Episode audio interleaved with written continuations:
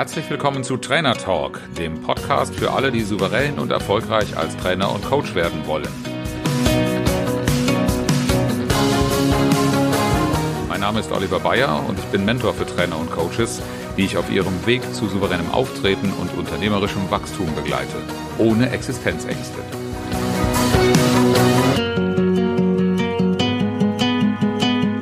Schön, dass du auch heute wieder am Start bist beim Thema Honorarfalle Qualität.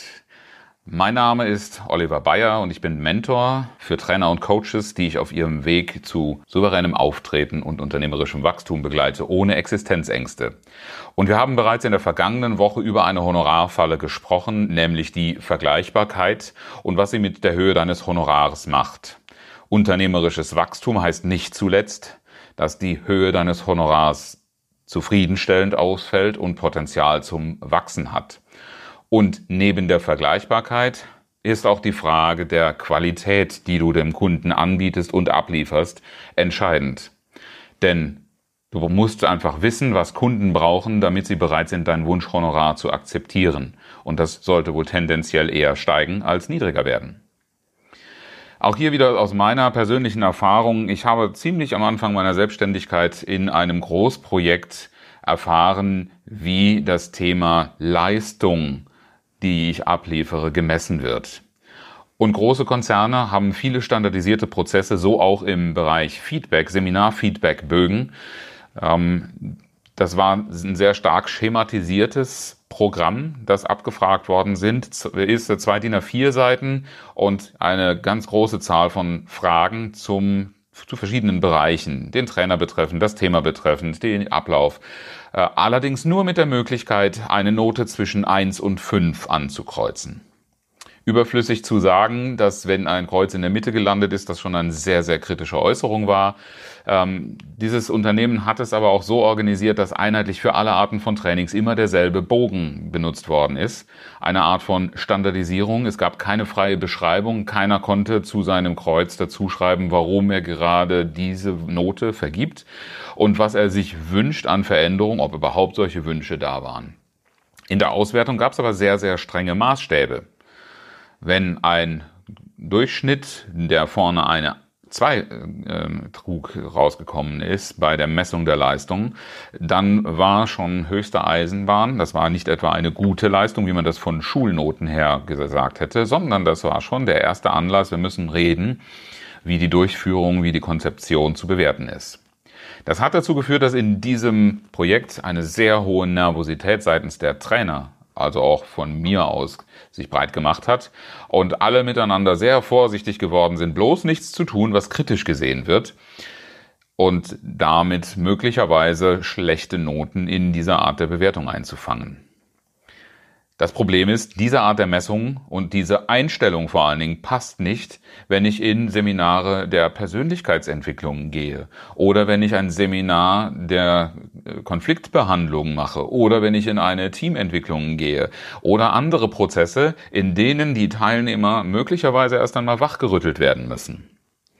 Denn wir urteilen doch vom Ergebnis her. Und das Ergebnis eines solchen Seminars kann nicht zwingend so sein, dass der Teilnehmer rausgeht und schon gleich weiß, welch großartigen Schritt, welch großartige Entwicklung er genommen hat, wenn es zum Beispiel ein Teilnehmer ist, der ein bisschen länger braucht. Und ich habe mit einigen Kollegen dann für mich entschlossen, ich mache mich frei von diesen ja, sogenannten Happiness Sheets weil diese Art der Bewertung des Ergebnisses ist ein Spiel nach fremden Regeln. Natürlich hat der Kunde das Recht, es so zu messen, was immer er da auch glaubt, messen zu können. Ähm, aber Leistungsmessung ist dann gut, wenn sie auch wirklich dem Ergebnis dient. In der Personalentwicklung und Organisationsentwicklung zum Beispiel machen diese standardisierten Bögen begrenzt Sinn. Es gibt sicherlich Merkmale, die man so abfragen kann, aber es ist insgesamt doch wenig aussagekräftig, welche Qualität und welches Ergebnis man abgeliefert hat. Und darum sollte es doch gehen. Das ist das Angebot, das ich mache, für das ich ein gutes Honorar haben möchte und nicht die Durchschnittsnote eines Seminarfeedback-Bogens, den ich am Ende möglicherweise nicht mal mit beeinflussen kann. Ein weiterer Punkt, der für Qualität, die ich erarbeite, stehen kann, ist die Frage, ob es einen Unterschied macht, ob du oder ich ja, oder jemand anderes das Training machen. Also wieder so ein bisschen Anklang an das Thema der letzten Episode, ob ich persönlich auswechselbar bin, beziehungsweise was ich dagegen tue, dass das passieren könnte. Ich habe da ein Beispiel in jüngerer Geschichte eines Projektes, das auch sehr stark standardisiert war, gemacht. Interesse des Unternehmens war, allen Teilnehmern bundesweit das Gleiche anzubieten. Und es sollte eine Zielgruppe sein, die durch ein bestimmtes Programm geschleust wird und mit bestimmten Inhalten vertraut gemacht werden sollten. Äh, ich habe das, äh, habe leider die Zusage getroffen, bevor ich genau wusste, wie das Ganze durchgeführt werden sollte. Und es sind ganz enge Rahmenbedingungen gesteckt worden. Als ich die dann zur Kenntnis bekam, da hatte ich schon so einen Moment meine Zweifel, habe dann aber doch das Ganze durchgezogen, weil mir das Thema und die Zielgruppe doch grundsätzlich ganz gut gefallen haben. Was ich dann tatsächlich machen durfte, ähm, der Verantwortliche für das bundesweite Programm war zufällig der Niederlassungsleiter einer der ersten Termine ähm, die ich durchführen durfte und hat sich angeschaut, was ich da gemacht habe und wie ich mit der Gruppe umgegangen bin. Und hat am Ende der Veranstaltung, wir haben zwei in seinem Standort gemacht, mir das Feedback gegeben, so wie Sie mit den Leuten umgehen, so bringt uns das was. Also mache immer klar, dass du für ein bestimmtes Ergebnis stehst, das einen Unterschied macht. Er hat in demselben Gespräch auch erwähnt, dass er mehrere Trainer kennengelernt hat und nicht jeder für dieses Programm aus seiner Sicht wirklich geeignet erschien und sogar von einem Fall, die aus dem Programm rausgenommen worden sind als Trainer, äh, berichtet. Mir hat er allerdings die volle Bestätigung gegeben, weil ihn das Ergebnis, das er am Ende in der Feedbackrunde zu hören und zu sehen bekam, überzeugt hat. Das heißt, was hinten herauskommt am Ende des Tages, in diesem Fall war es durchaus ähm, ein Zielpublikum, das dieser Niederlassungsleiter aus seiner Führungspraxis als sehr kritisch angesehen hat und mich deshalb auch darauf vorbereitet hat, dass da schwere Kaliber, so wie er sich ausgedrückt hat, kämen. Das war überhaupt gar nicht mein Empfinden.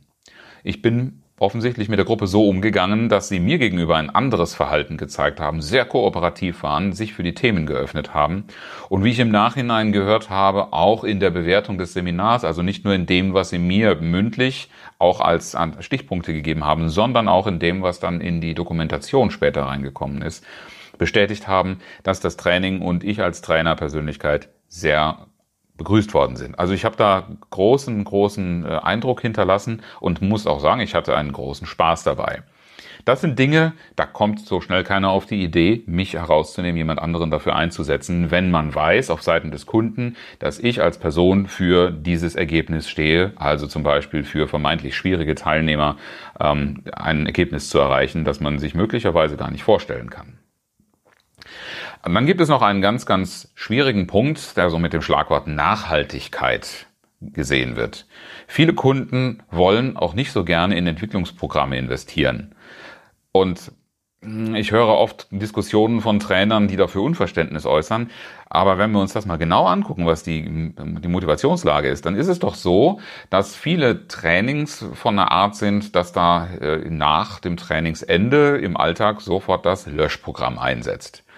Es gibt so diese mehr vom äh, Montagsmanager, der am Wochenende ein Seminar mitgemacht hat, am Montag ganz merkwürdig aufschlägt und von allen misstrauisch beäugt wird, was man denn wohl mit dem gemacht haben könnte, der aber dann Stück für Stück aufgrund dieser Widerstände merkt, dass er seine Inhalte gar nicht umsetzen kann und dass das auch dann verschwindet. Und dieses Löschprogramm dafür sorgt, dass er zwar sich an das Seminar als eine gute Zeit mit schönen Inhalten erinnert, dass es aber keinerlei Veränderung im Alltag ausmacht.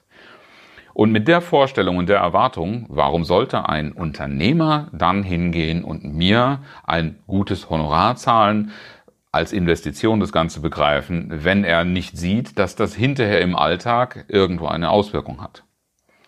Ich habe das in einem sehr schönen, etwas länger laufenden Projekt als Start gehabt mit einem Unternehmer, der sehr skeptisch mir gegenüber war, was ich wohl wirklich ausrichten könnte mit meinen merkwürdigen Methoden, weil man sowas in dem Haus noch nicht kannte. Es war ein kleinerer Mittelständler Und die Wirkung, die ich erzielt habe, hatte der Unternehmer nicht für möglich gehalten. Und er hat auch gar nicht nach irgendwelchen didaktischen Konzepten gefragt. Er hat einfach nur festgestellt, ich habe mit seinem Sales-Team gearbeitet und dieses Sales-Team hat sich komplett neu aufgestellt und hat ein anderes Arbeitsverhalten an den Tag gelegt, das binnen kurzer Zeit die lange nicht für möglich gehaltenen Umsatzsteigerungen gebracht hat. Und das sind Ergebnisse, in die ein Unternehmer gerne investiert. Was musst du also tun, damit Kunden dein Wunschhonorar tatsächlich akzeptiert? Du musst für Ergebnisse sorgen. Ergebnisse, die für den Kunden greifbar sind und nicht für dich als Trainer logisch erscheinen, weil man sowas ja machen muss. Wenn du dich jetzt fragst, wie du solche Ergebnisse erzielen kannst, was du dafür tun musst, dann lade ich dich ein auf ein kostenloses Strategiegespräch unter oliver-bayer.de-strategiegespräch. Melde dich an, bewirb dich für ein kostenloses Gespräch, in dem wir uns darüber unterhalten, was du tun kannst und einen kleinen Plan aufstellen, was dich zu dem gewünschten Erfolg bringen könnte, der die Ergebnisse nachweislich für den Unternehmer hervorbringt. Ich freue mich sehr, mit dir darüber ins Gespräch zu kommen. Dann werden wir daran arbeiten, dass du souveräner auftrittst und dein unternehmerisches Wachstum mit dem Wunschhonorar und mit deinen Wunschkunden auf die Beine bekommst. Ich freue mich auf dich. Und zum Schluss noch das inspirierende Zitat, heute von einem Unternehmensgründer. Willy Prager, der Gründer von Mövenpick, hat gesagt, unsere Produkte sind nicht billig, aber beim ersten Versuch wissen sie warum.